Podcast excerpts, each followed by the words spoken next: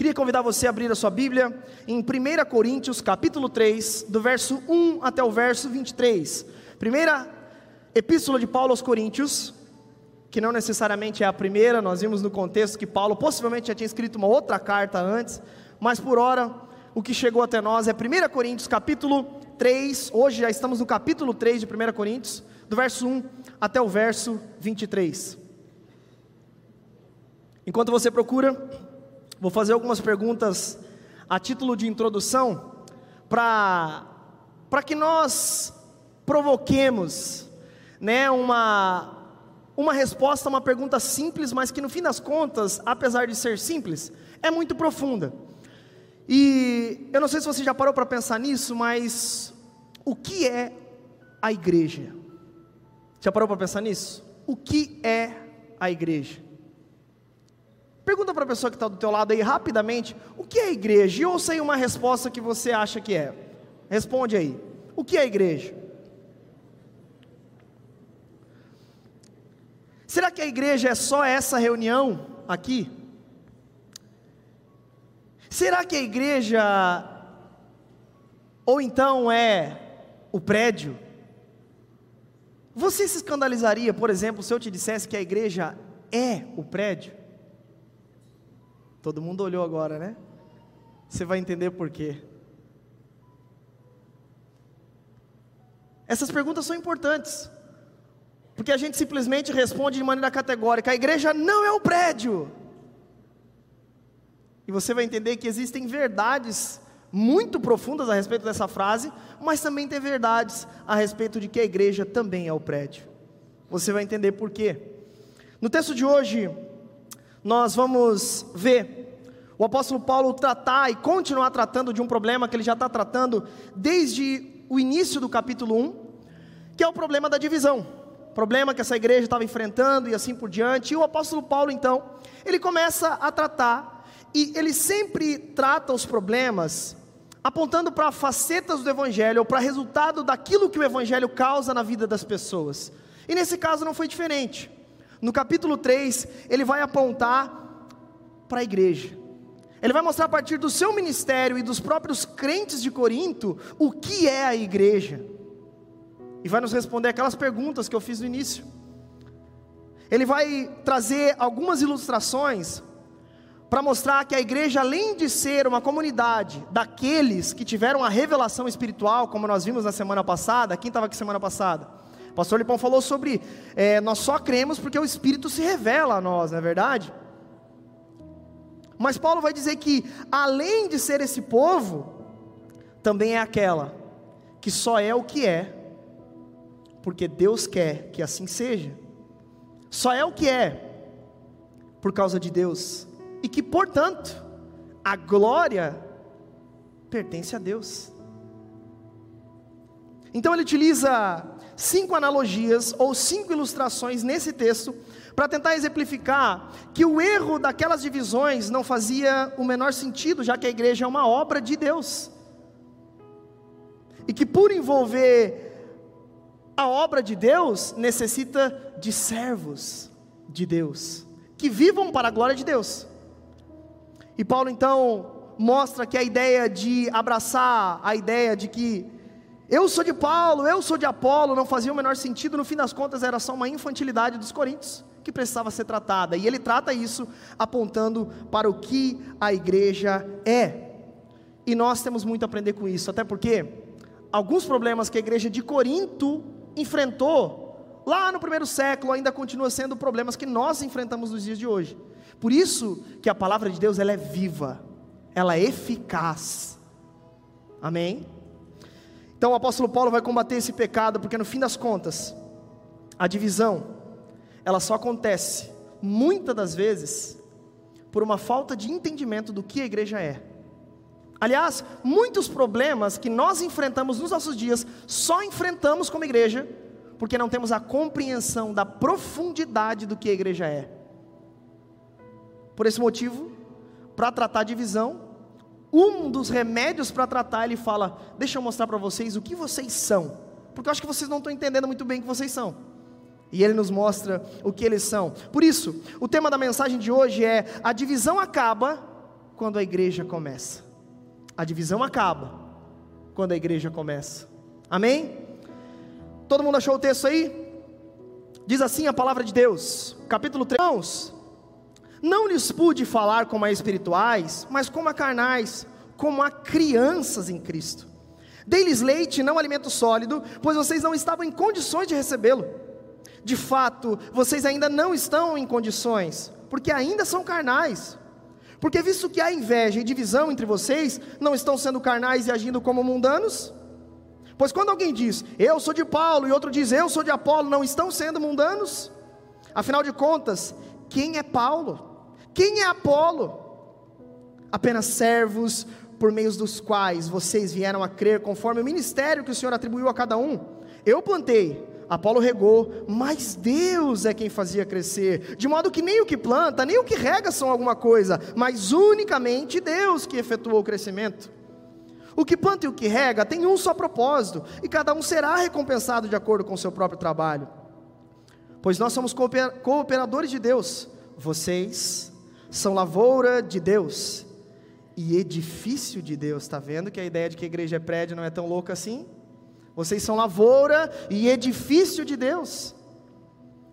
Conforme a graça de Deus que me foi concedida, eu, como sábio construtor desse edifício, Lancei o alicerce e outro está construindo sobre ele. Contudo, veja cada um como constrói, porque ninguém pode colocar outro alicerce além do que já, já está posto, que é Jesus Cristo. Se alguém constrói sobre esse alicerce, usando ouro, prata, pedras preciosas, madeira, feno ou palha, sua obra será mostrada, porque o dia trará a luz, pois será revelada pelo fogo, que provará a qualidade da obra de cada um. Se o que alguém construiu permanecer, esse receberá recompensa. Se o que alguém construir se queimar, esse sofrerá juízo. Contudo, será salvo como alguém que, espaça, que escapa através do fogo. Vocês não sabem que são santuário de Deus e que o Espírito de Deus habita em vocês? Se alguém destruir o santuário de Deus, Deus o destruirá, pois o santuário de Deus, que são vocês, é sagrado. Não se enganem, se algum de vocês pensa que é sábio segundo os padrões dessa era, deve se tornar louco, para que se torne sábio. Porque a sabedoria deste mundo é loucura aos olhos de Deus, pois está escrito: Ele apanha os sábios na astúcia deles. E também, o Senhor conhece os pensamentos dos sábios, sabe como são fúteis. Portanto, ninguém se glorie em homens, porque todas as coisas são de vocês, seja Paulo, seja Apolo, seja Pedro, seja o mundo, a vida, a morte, o presente ou o futuro, tudo é de vocês e vocês de Cristo, e Cristo de Deus. Olha que maravilhoso, só a leitura já poderíamos parar aqui e acabar, que já responde, acabou, tratou o problema. Baixe sua cabeça e feche seus olhos, vamos orar para que Deus nos ilumine diante dessa palavra, amém? Senhor, nós queremos, ó Pai, por meio do Teu Espírito, entender a Tua palavra essa noite, compreender as verdades profundas da Tua palavra. Nos faça, ó Pai, compreender a tal ponto que possamos agir conforme a Tua palavra quer que hajamos, que possamos agir, Pai, conforme aquilo que o Senhor quer, com aquilo que o Senhor determinou. Senhor, se alguém, Pai, com um coração duro essa noite, que o Senhor possa quebrantar, para que a tua palavra possa entrar, Senhor, nesse coração, para que a tua palavra, Pai, possa fazer algo incrível no mais profundo do ser de cada um que está aqui essa noite. Pai, eu peço que o Senhor me use como um instrumento essa noite, para compartilhar aquilo que o Senhor quer, para a honra e glória do teu nome. Amém e amém. Rapidamente eu preciso só contextualizar, porque o texto de hoje ele tem tudo a ver com a cultura de Corinto. Paulo, ele trata, está tratando um problema dessa igreja, que basicamente era a divisão, mas essa divisão ela era pautada numa ideia de sabedoria humana dos seus, é, dos seus líderes preferidos, dos seus oradores preferidos e assim por diante. Mas por quê? Corinto era uma cidade que era totalmente embebecida, por assim dizer, da cultura grega. E herdando aspectos da cultura grega, eles também herdaram aspectos que geraram problema na igreja, como por exemplo, a mistura do evangelho com filosofia grega. Eles estavam fazendo isso em Corinto. Um outro problema que eles herdaram também era a imoralidade. Mas sobre a questão da sabedoria baseada na filosofia grega, um dos hobbies da cidade, o pastor Lipão até já falou isso aqui um dia, mas só para lembrar você, porque tem a ver com esse texto. Um dos hobbies da cidade de Corinto era o pessoal ir para a praça e ficar lá ouvindo os seus oradores, o quanto eles falavam bonito, o quanto era incrível, assim por diante. E tem até alguns comentaristas bíblicos que eles falam que nem importava muito o conteúdo do que esses oradores falavam, mas muito mais a eloquência, a postura, né, a melhor fala, o empoderamento da voz diante da praça pública e assim por diante. E o apóstolo Paulo vai olhar para aquela situação vai para aquela região, porque sabe que também lá é um centro importantíssimo de comércio, de várias pessoas chegando, saindo, então tinha a oportunidade do evangelho se espalhar para o mundo. O apóstolo Paulo chega nessa cidade, passa 18 meses nessa cidade, e ali prega o evangelho tal, vai juntando os crentes, de repente a igreja começa a acontecer, a igreja acontece. Paulo sai dali, vai para Éfeso continuar, isso era a segunda viagem missionária dele, continua sua viagem, e tempos depois, ele recebe informações dos membros da família da casa de Chloe, que estava acontecendo um monte de treta e problema, ele recebe a informação de que eles estavam brigando, estavam fechando pau na igreja. E aí, o apóstolo Paulo então eh, resolve, a partir daquilo que recebeu de informações desses problemas, escrever uma carta para eles, que é 1 Coríntios. E aí ele vai falar que aquelas divisões, na verdade, eram costume da cultura e que eles não poderiam se misturar e trazer aspectos da cultura para dentro da igreja. Então, aquele velho costume de debater e de ter, de formar uma espécie de fã-clube para os seus oradores, tinha invadido a igreja. Eles diziam: Não, mas eu prefiro Paulo, eu prefiro Apolo, eu Pedro, outros mais malucos ainda, não, eu prefiro Jesus, colocando Jesus em pé de igualdade com outros líderes e pensadores e assim por diante. E o apóstolo Paulo, aqui no início desse texto de hoje, vai olhar para essa situação e vai falar: Cara, vocês são crianças, vocês são muito infantis mesmo. Eu preguei o evangelho correto para vocês. Mas parece que eu não posso ir mais profundo naquilo que eu já preguei para vocês, porque vocês estão presos em inveja e divisões. O apóstolo Paulo, então, no início do texto, ele vai dizer: Olha, eu tratei vocês como crianças em Cristo. Eu tive que dar leite, porque vocês não aguentaram o alimento sólido, porque ainda estavam presos na cultura que vocês tinham antes de se converter.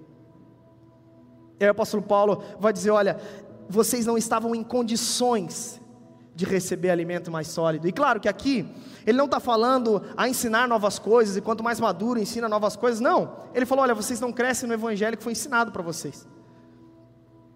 Porque o evangelho correto chegou a vocês. Agora vocês não crescem nele. E não crescem justamente porque vocês ainda estão embebecidos de uma cultura que não é celestial que não é a igreja. A igreja que eu plantei foi plantada em cima de um alicerce que é muito sólido. E que a partir dele nós crescemos. Agora vocês estão parados no mesmo lugar. E ele vai dizer: Isso não é a igreja. Então, a partir do verso 5, o apóstolo Paulo vai começar a trazer aquelas ilustrações que eu falei para tratar dos problemas dele, mostrando o que é a igreja. O que é a igreja? E a partir do verso 5 ele começa a falar da primeira ilustração, ou primeiro aspecto do que é a igreja. De que a igreja, longe de ser uma comunidade de estrelas, como eles queriam que fosse, é uma comunidade de servos. Olha o que diz o verso 5. Afinal de contas, depois de chamar eles de crianças, afinal de contas, quem é Paulo? Quem é Apolo? Apenas servos vocês querem advogar sabedoria para mim, para Apolo? Nesse caso, né? Paulo, o plantador da igreja, Apolo talvez assumiu o pastoreio da igreja um tempo depois e assim por diante. E ele está olhando para aquilo e fala: gente, quem sou eu? E é interessante que até no texto grego, uma, um detalhe que passa às vezes despercebido em algumas traduções, sabe o que Paulo fala para ele mesmo? Ele fala, cara, o que é Paulo? Em outras palavras, quem sou eu na fila do pão? Paulo, o apóstolo de Cristo. E ele olha para ele e fala: Quem é Apolo? Quem é Paulo? Aí ele diz: Apenas servos. A igreja, primeira ilustração que Paulo usa, a igreja é uma comunidade de servos. A igreja é uma comunidade de servos. É exatamente por isso que na igreja não há espaço para vanglória, não há espaço para egocentrismo. Todos somos um, somos o mesmo corpo, servimos o mesmo Senhor, recebemos da mesma fonte a salvação, como nós vimos na semana passada também. Paulo está dizendo: não me coloquem num pedestal, eu sou só um servo, só um cooperador. E sabe, essa mensagem é tão importante, sobretudo num tempo onde as pessoas, muitas vezes, sabe, por falar um pouco mais bonito, por ter um pouco mais de eloquência na, na voz e tudo mais, abraçam certos discursos como verdade. Por ser tranquilo aos ouvidos, abraçam certos líderes como sendo seus líderes. Até mesmo nesse tempo, líderes que negam a ressurreição de Jesus, por exemplo. Não há espaço para estrelismo, para idolatria no nosso tempo. Num tempo onde muitas pessoas querem não somente idolatrar é, pensadores, oradores ou algo do tipo, mas onde muitas pessoas querem se tornar estrelas, advogando para si talentos e dons, como por exemplo, talvez até inconsciente isso, tá? Eu canto muito melhor do que o outro. Por que, que eu não estou servindo? Eu canto muito melhor do que fulano, ciclano, eu sirvo muito melhor na porta. Eu sou o mais sorridente da porta. Olá, boa noite. Ou então vem para a igreja, parece que está vindo para as Olimpíadas, né? Hoje ninguém me supera no álcool gel. Todo mundo vem passar álcool gel comigo. Claro que parece bobo, mas fato é que às vezes a gente olha para a igreja de Corinto e pensa, hum, para mim os pastores da onda, pô, são incríveis, todos eles, mas não, não são ídolos. No máximo não queria que o Geis estivesse pregando hoje, mas de resto está tudo certo. E aí nós olhamos para a nossa própria vida e por vezes, se tratando de ministério cristão, nós estamos querendo advogar para nós mesmos uma glória. Então, por exemplo, se eu estive na igreja, a igreja é obrigada a isso, isso, isso e aquilo. Então, se eu estou aqui, eu quero no mínimo, final do ano, no Tudo Nosso, receber um prêmio. E se eu não recebo, credo. Eu nem volto no, no, no primeiro de janeiro para servir. Às vezes, a raiz do pecado da igreja de Corinto tem sido nosso, apontando para lugares diferentes, mas buscando aplausos humanos, ou aplaudindo meramente humanos. Mas fato é que não existe espaço para estrelas, onde a única luz que deve brilhar é Cristo. Não existe espaço para estrelas onde a única luz que deve brilhar é o Senhor Jesus.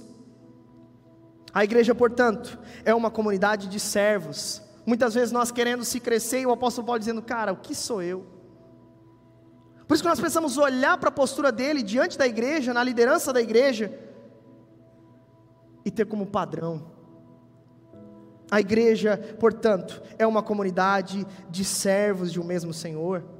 Primeira ilustração que o apóstolo Paulo usa. Na continuação do texto, na intenção de pôr fim a essas divisões, Paulo começa a apresentar então a segunda ilustração a respeito do que é a igreja. No verso 6, ele vai, ele vai começar agora a utilizar uma linguagem agrícola, você vai perceber isso. Olha o que ele diz: Eu plantei, Apolo regou, mas Deus é quem fazia crescer. Eu plantei, Apolo regou, mas Deus que fazia crescer, de modo que nem o que planta, nem o que rega são alguma coisa, mas unicamente Deus. E aí nós vamos entender no verso 9 o porquê ele diz que a igreja é uma lavoura. Portanto, a igreja, Paulo começa a utilizar a linguagem agrícola para dizer exatamente isso lá no verso 9: a igreja é uma lavoura. Ele diz: vocês são lavoura de Deus. Ele começa a comparar agora os crentes de Corinto a uma lavoura e ele diz: Olha, e essa lavoura, eu lancei a semente, verdade. E aí nós olhamos para a prática de fato, Paulo plantou a igreja, Paulo começou a igreja. Apolo regou, o que possivelmente faz sentido porque Apolo esteve por Corinto depois. Paulo ajudou, Apolo ajudou aquela comunidade de, de novos convertidos a crescer e assim por diante. Eu plantei, Apolo regou, eu lancei a semente, mas essa lavoura, apesar de ter trabalhadores, quem dá o crescimento? O próprio Deus. E aqui possivelmente o apóstolo Paulo, ele tinha na mente talvez a parábola da semente que cresce, que Jesus conta, para explicar o crescimento do reino de Deus. Um planta, o outro rega, mas Deus é que dá o crescimento. Ou seja, essa lavoura, ela tem servos, ela tem trabalhadores, mas ela só cresce se o Senhor quiser. Ou seja, existe algo que está além do trabalho desenvolvido pelas pessoas da igreja. Existe algo além do nosso serviço, por isso que, de novo, não tem espaço dentro da igreja para algum tipo de glória para nós. Não, mas eu fiz isso pela igreja, eu fiz aquilo pela igreja, e nós vamos olhar para isso e, cara, não faz sentido.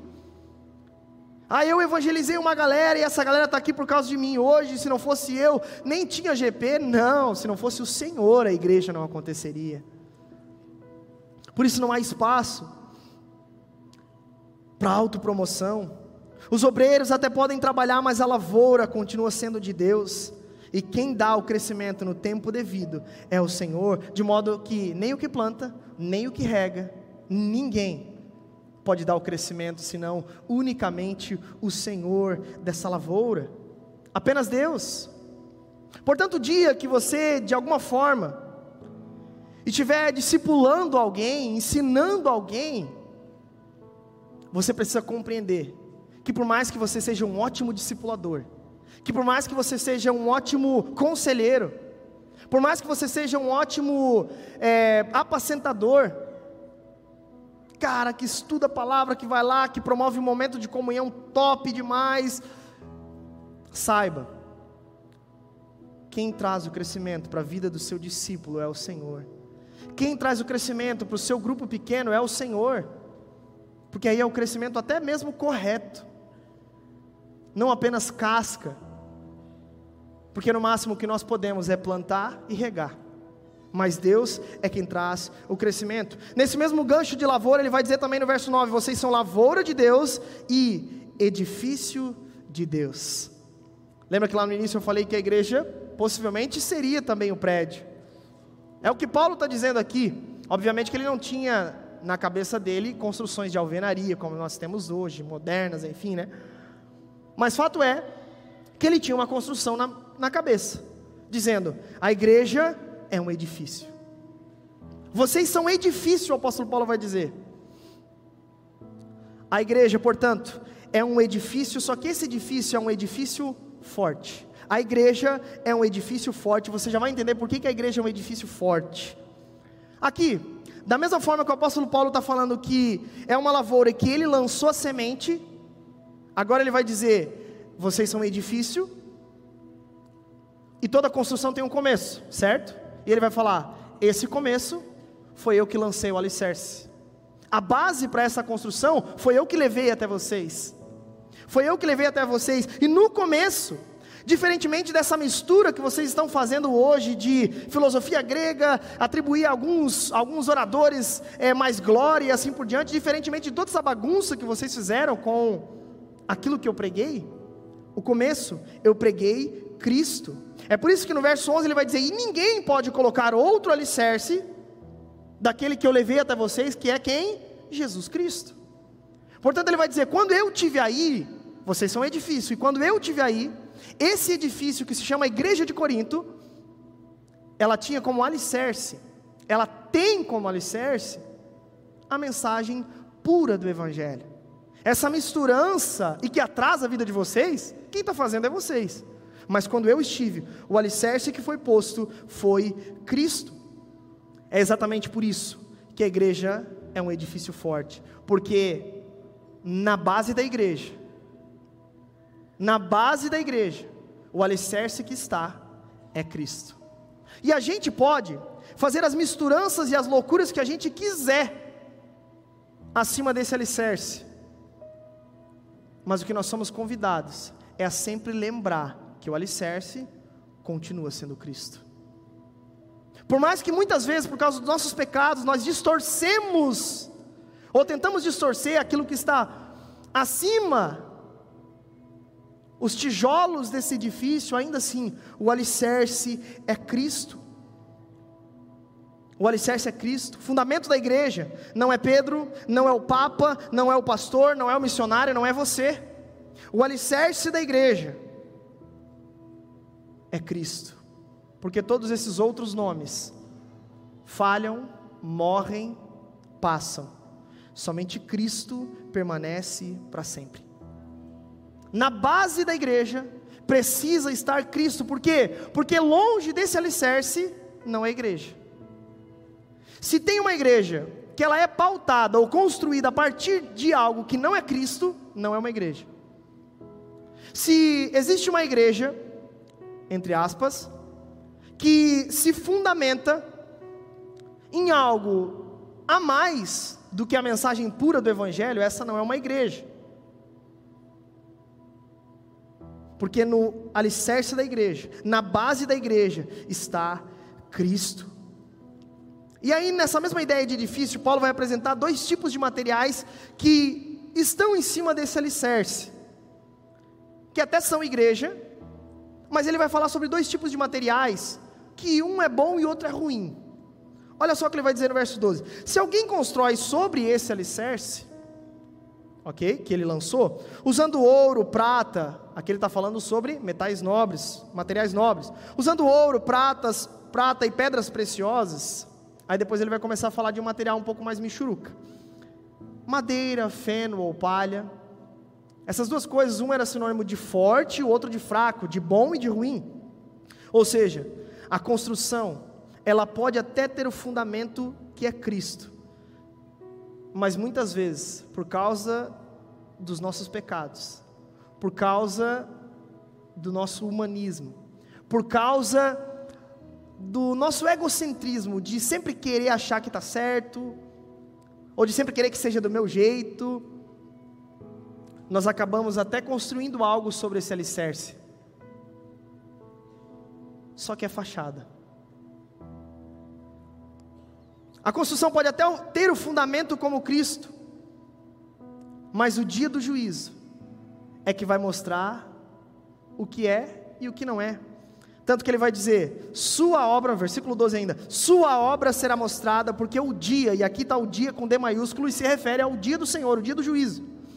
O dia trará luz, pois será revelada pelo fogo que provará a qualidade da obra de cada um. Sabe o que ele está dizendo? Nós até podemos dizer, cara, sou um cristão, sou um convertido, participo de uma igreja, mas eu vivo a minha vida rendida em diversos momentos à carnalidade, à forma como eu quero, ao que eu acho que é. Ou então às vezes é fachada, eu até faço uma cara de choro no louvor, eu até vou nos cultos toda semana, mas o coração está distante. Nós não podemos ver isso, nós não podemos enxergar o seu coração, mas o dia do juízo trará à luz tudo seja esse material bom ou ruim, mostrará a qualidade da obra. Portanto, em cima desse alicerce, por que, que a igreja é um alicerce, é uma, um edifício forte? Porque na base precisa estar Cristo, mas o que Paulo está dizendo aqui é, além de ser, estar no alicerce Cristo, é necessário que nós continuemos a crescer em Cristo a crescer de maneira sólida e firme. E que não adianta só colocar no final de cada copa a faixinha 100% Jesus na cabeça. De que não basta apenas vir à igreja apenas no culto e de repente a semana inteira a obra que tem é palha, madeira, feno. No culto parece pedras preciosas, reluzente, levanta as mãos, volta a olhar para o lado, uau, desceu, né? De repente, durante a semana, é feno, é palha. Uma expressão brasileira é fogo de palha. Portanto, não basta dizer, não, eu sou crente, eu creio em Cristo, porque às vezes nós temos, no nosso tempo, pessoas dizendo assim, não, eu creio em Cristo, e aí fala sobre a verdadeira mensagem do Evangelho, fala sobre que Cristo de fato atraiu, sou um crente convicto de, de fato, que é o que essa igreja estava vivendo. Nós somos uma igreja, e Paulo não, não os trata como não sendo igreja, isso é importante lembrar. Por isso que esse encorajamento aqui é para crente, cara. O que, esse, o que essa parte do texto está dizendo é o seguinte: gente, vocês podem até ser crente, dizer que são crente, melhor dizendo, mas não sejam crentes michurucos, não sejam crente carnal, acomodado, porque talvez naquele dia você vai perceber que não existe crente carnal. Por esse motivo, ele está dizendo que de fato não há como eu dizer eu creio em Cristo e continuar da mesma forma, porque o encorajamento dele é justamente o contrário. Vocês estão dessa forma, mas vocês precisam mudar em relação a isso. Vocês precisam deixar de ser infantis na fé de vocês. Que no nome de Jesus esse encorajamento seja para nós essa noite. Que possamos deixar de ser infantis na nossa fé, mas que possamos dar passos a mais. Há quanto tempo nós vamos ficar parado e caindo nos mesmos pecados, nos mesmos erros? O que Paulo está dizendo é: gente, tenham Cristo como alicerce, mas cresçam. Porque no fim das contas nós fomos chamados exatamente para isso. O reverendo Hernandes Dias Lopes, comentando esse texto, ele vai dizer: a igreja que imita o mundo pode até ter sucesso no tempo, mas se cobrirá de cinzas na eternidade, porque sua obra não resistirá ao fogo. Isso serve de alerta para nós. Temos na nossa base Cristo, mas muitas vezes a nossa vivência espiritual é fraca. Porque nós só dizemos que estamos em Cristo, só. Esse encorajamento é para que nós cresçamos, que no final de semana que além do final de semana, onde você vem ao culto, onde você participa de um momento maravilhoso, como esse, que aliás a música que nós cantamos hoje está falando exatamente sobre isso. Eu vou construir minha vida em ti, tu és o meu fundamento. Só que, gente, não dá para parar no fundamento, precisa crescer. Tem edifício onde tem bom material, e se não for, naquele dia será dissipado, e aí vai mostrar o que é e o que não é. Que Deus tenha misericórdia de nós. Paulo também, a partir do verso 16, usa uma outra analogia para falar a respeito da igreja. Agora ele vai dizer que a igreja é um santuário de Deus, e ele vai falar isso fazendo uma pergunta retórica para o povo. Ele vai dizer: Vocês não sabem que são santuário de Deus e que o Espírito de Deus habita em vocês? E aí ele apela para um temor a essa igreja. Ele diz: Se alguém destruir o santuário de Deus, Deus o destruirá. Meu Deus, como assim? Paulo está dizendo isso? Deus vai destruir alguém, sim. Ele vai dizer: se alguém destruir o santuário de Deus, Deus o destruirá, pois o santuário de Deus, que são vocês, ele vai dizer, é sagrado. O que, que ele está tratando aqui? Problema de divisão. Sabe o que Paulo está dizendo? Aqueles que promovem cisões, divisões, pecados dentro da igreja, Deus vai destruir. É isso que o texto está dizendo. Aqueles que promovem divisões no meio de vocês, qual que era o problema? Divisão. Como é que ele trata? Se vocês continuarem assim, saibam, vocês estão dividindo o santuário de Deus, vocês estão destruindo a comunhão que o próprio Deus instituiu. E o que é santuário de Deus? Se não o lugar da habitação de Deus? Portanto, vocês estão querendo partir, a igreja é Pois saibam, a igreja é o lugar onde Deus habita. Portanto, tem que ter muito temor. Se tratando de mim e de você, nós precisamos ter muito temor ao falarmos de igreja X, igreja Y, de líder X ou de líder Y. Por isso que é tão vergonhoso líderes que discutem o tempo todo em caixinhas de pergunta na internet. Porque isso promove algum tipo de benefício para a igreja? Nenhum. É desserviço. E sabe o que Paulo está falando aqui? sobre líderes, porque ele está apontando para ele mesmo. Ele está dizendo: aqueles que destroem o santuário de Deus, Deus o destruirá, porque o santuário de Deus, que é a igreja, é sagrada. Portanto, nós precisamos ter muito, muita bala na agulha, e eu diria que nem o ser humano tem para isso. Nós temos que ter muita bala, bala na agulha para falar da igreja do homem. tem que ter muita bala na agulha para falar da igreja de Cristo. E sabe, meus irmãos, às vezes essa igreja, de fato, vai falhar, vai errar. Paulo está aqui diante de uma igreja imperfeita, e ele está olhando para essa igreja imperfeita dizendo: vocês são santuário de Deus, e porque são santuário de Deus, vocês são sagrados. Portanto, dividir essa igreja é pedir para que Deus te destrua. Ele enche eles de temor e fala: Olha, o que vocês estão fazendo, além de ser infantil, como ele disse no começo, é motivo de vocês se tornarem alvo da destruição de Deus. Por isso, nós precisamos ter muito temor ao chegar lá no post de algum pregador que eu não gosto e chamar herege. Por isso que você deve pensar muitas e muitas vezes antes de falar, essa não é uma igreja, essa é uma igreja neopentecostal, essa é uma igreja é, emergente. Vocês são santuário de Deus e o santuário de Deus é sagrado.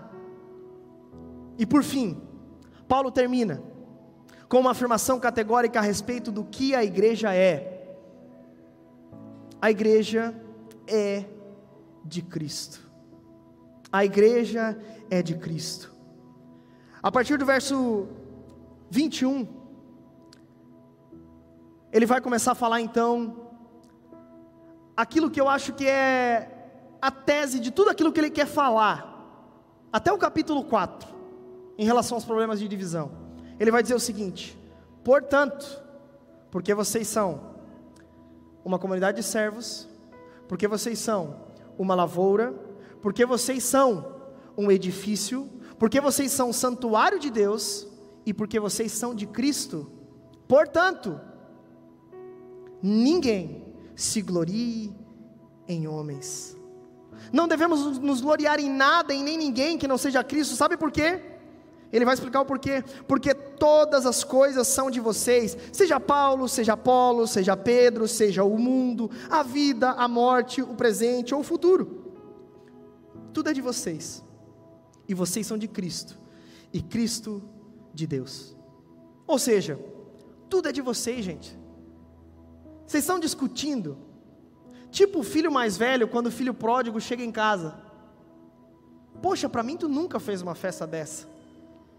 Ele vai dizer: Poxa, mas tudo isso aqui era teu.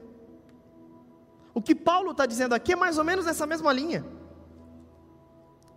Gente, vocês estão, poxa, um abraçando Paulo, um abraçando Apolo, mas gente, tudo isso eu coloquei num tempo da história para que servisse vocês, miseráveis. E não somente isso, se tratando de nós, Paulo, Apolo, Sproul, Calvino, vamos lá, pastor Lipão, é, os reverendos do nosso Brasil aí, Augusto Nicodemos, Hernandes Dias Lopes, o Rob, que é uma benção na nossa igreja. Tudo isso, os pastores, tudo isso é para servir vocês. Por isso não tem necessidade, não, eu sou do Nicodemos. Ah, não, mas eu sou mais a pegada do Hernandão da Massa. Não, mas eu sou da pegada mais ali do, acho que do, do do Calvino, ah, pô, eu sou da, da pegada lá do Armínio, né? E claro, não estou falando sobre não ter convicções, amém? Pelo amor de Deus. Linhas teológicas e assim por diante, nós temos, amém? Mas, gente, tudo isso é para servir vocês. E aí não somente isso, e agora eu vou terminar aqui, que é, parece que é uma pregação coach, mas é Paulo que está dizendo, está no finalzinho aqui. Ele vai dizer, é porque tudo é de vocês, né? Parece um discurso meio coach, mas não é, é Paulo que está dizendo, tudo é de vocês.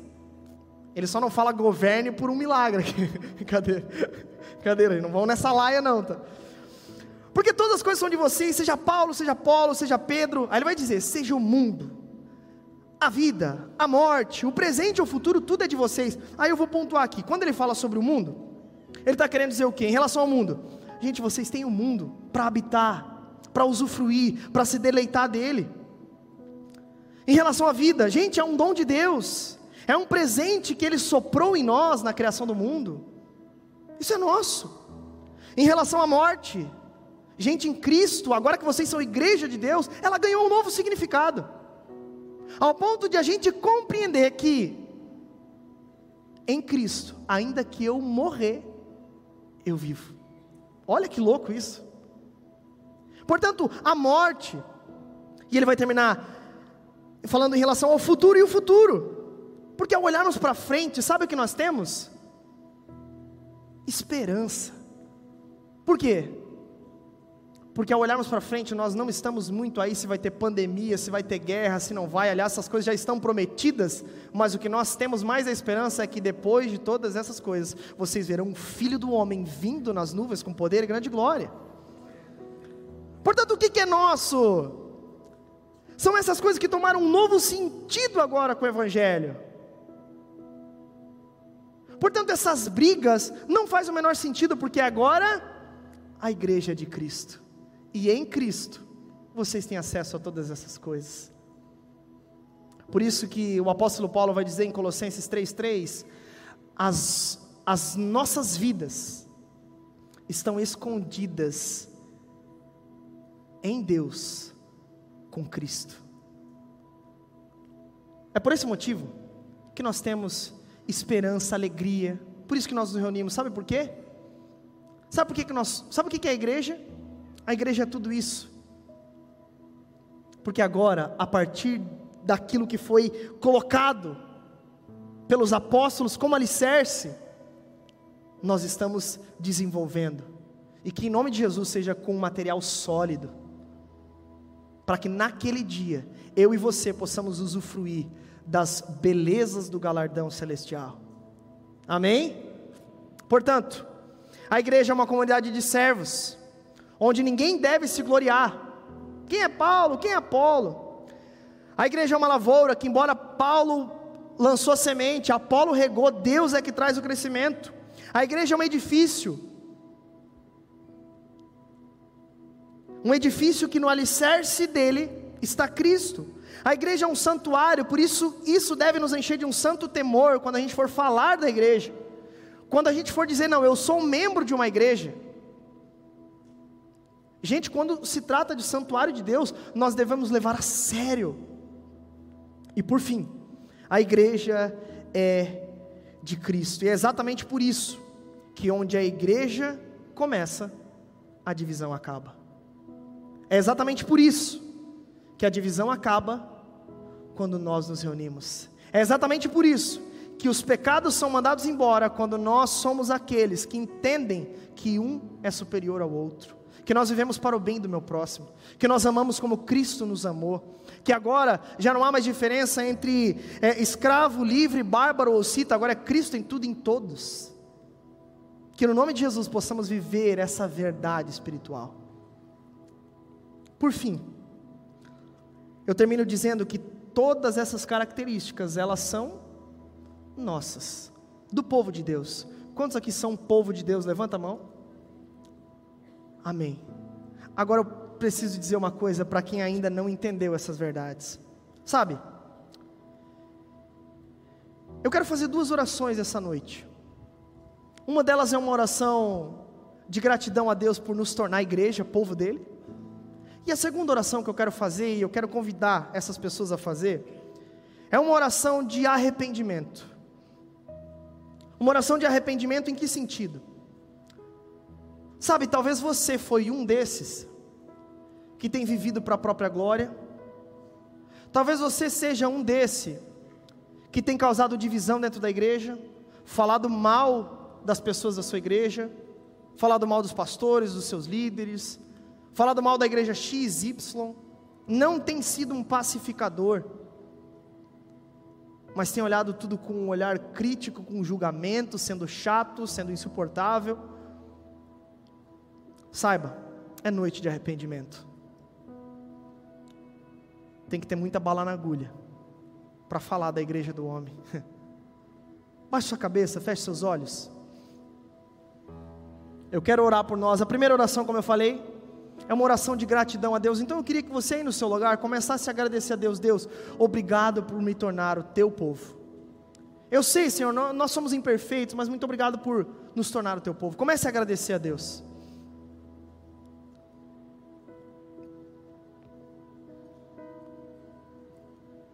Senhor, nós te agradecemos.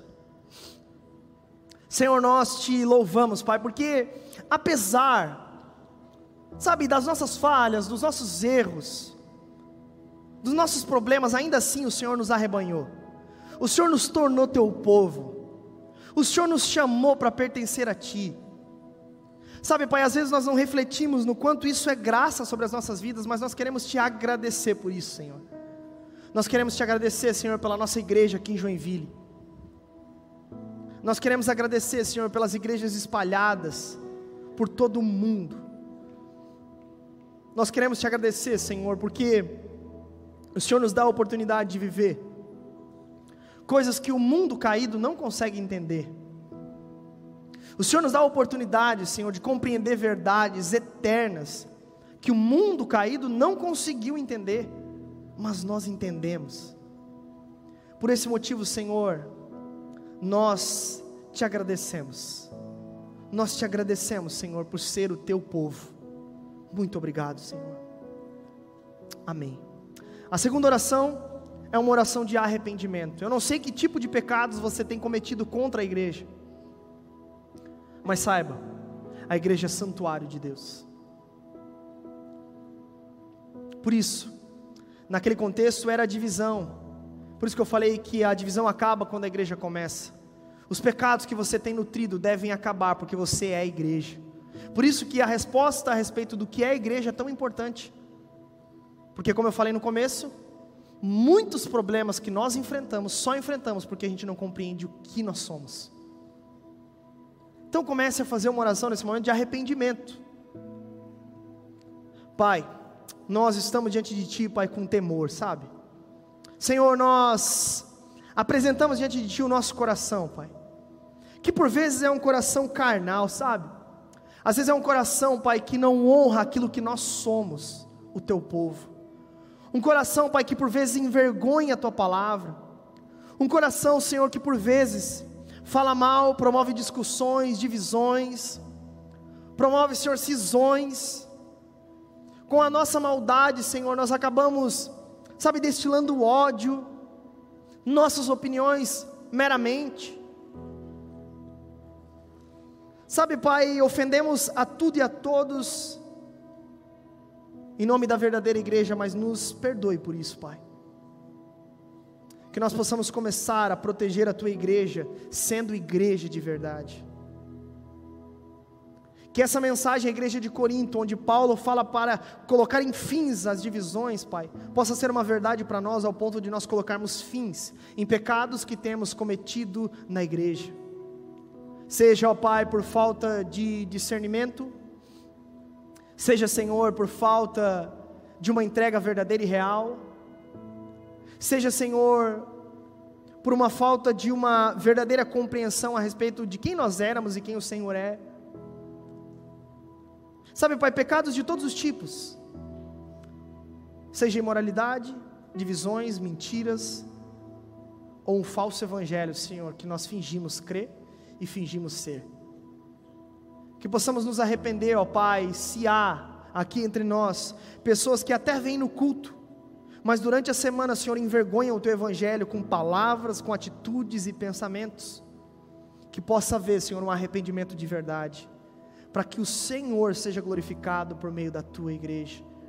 Em nome de Jesus, amém e amém. Amém? Dê uma salva de palmas a Jesus aí. Glória a Deus.